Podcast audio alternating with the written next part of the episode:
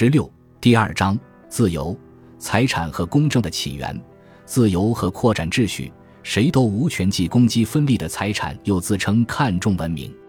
这两种现象的历史是不能割裂的。亨利·梅因因此，作为一种社会形式的财产和人类的生计是不可分的。卡尔门格尔，人们享有公民自由的资格，与他们对自己的性情施以道德约束的愿望成正比。与他们把热爱公正置于个人贪婪之上成正比，爱德蒙·伯克，如果把人们提升到野蛮人之上的是道德和传统，而不是理智和精于算计的理性，那么现代文明的独特基础是在地中海周围地区的古代形成的。在这个地区，那些允许个人自由利用自己的知识的社会，由于有着从事远距离贸易的可能性。使他们与那些一切人的行动受共同的当地知识或统治者知识决定的社会相比，取得了优势。就我们所知，地中海地区是最早承认个人有权支配、得到认可的私人领域的地方。这使个人能够在不同团体之间发展出密集的商业关系网。这个网络的运行独立于地方头领的观点和愿望，因为当时对那些航海商人的活动很难进行集中管理。如果我们可以接受一个声望极高的权威人士所做的说明，那么希腊罗马的世界从本质上说显然是个私人所有权的世界。从吉姆耕地到罗马贵族和皇帝的巨大领地莫不如此，也是个私人贸易和制造业的世界。其实，这种助长了私人目标多样化的秩序，只有在我愿意称之为分立的财产基础上才能够形成。这是梅因对通常称为私有财产的更为准确的用语。如果说分立的财产是任何先进文明中道德的核心，那么似乎是古希腊人最早认识到，它也同个人自由密不可分。据说，古代克里特人的宪法制定者就理所当然地认为自由乃国家至高无上的利益，仅仅基于这一原因，才让财产专属于那些获得财产的人，而在奴隶制的条件下。一切东西都属于统治者。这种自由的一个重要方面，即不同的个人或小团体根据他们各不相同的知识和技能追求各自目标的自由，之成为可能，不仅是因为对各种生产工具的分散控制，还因为一种实际与前者不可分的做法，对得到同意的转移这种控制权的方式给予承认。个人可以根据自己的以及他可以加入其中的不管哪个群体的知识和愿望。自己来决定如何利用具体的物品，他能够这样做，取决于一个受到尊重、个人可以自由支配的私人领域得到了普遍的承认，也取决于特定物品的权利能够从这人转移给那人的方式同样得到了承认。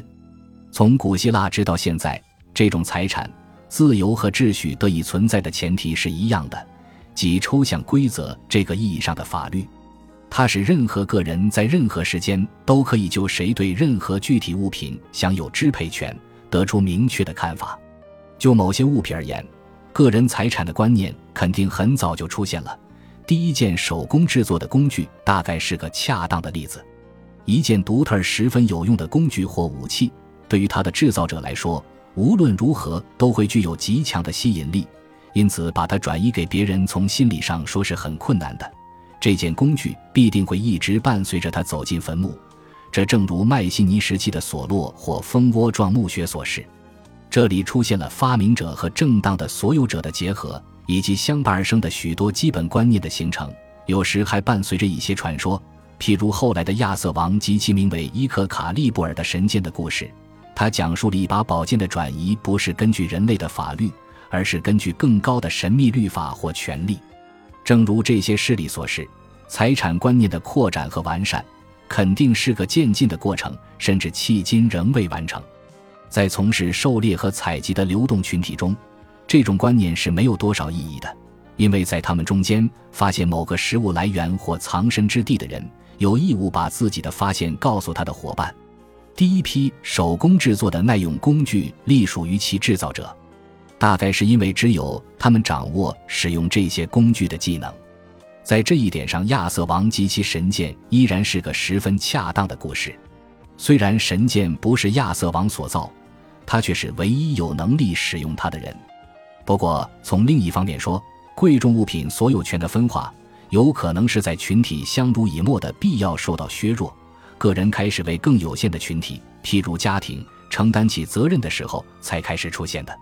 很可能是让一份有效益的财产保持原状的必要性，逐渐导致了土地集体所有向个人所有的转变。但是，猜想这些发展的具体过程并无多大用处。因为在游牧生活中进步的人与发展出农业的人之间，这种过程很可能大不相同。关键在于分立的财产的最初出现，是贸易发展不可缺少的条件，从而对于形成统一而相互协调的更大结构，以及我们称为价格的信号的出现，也是不可缺少的。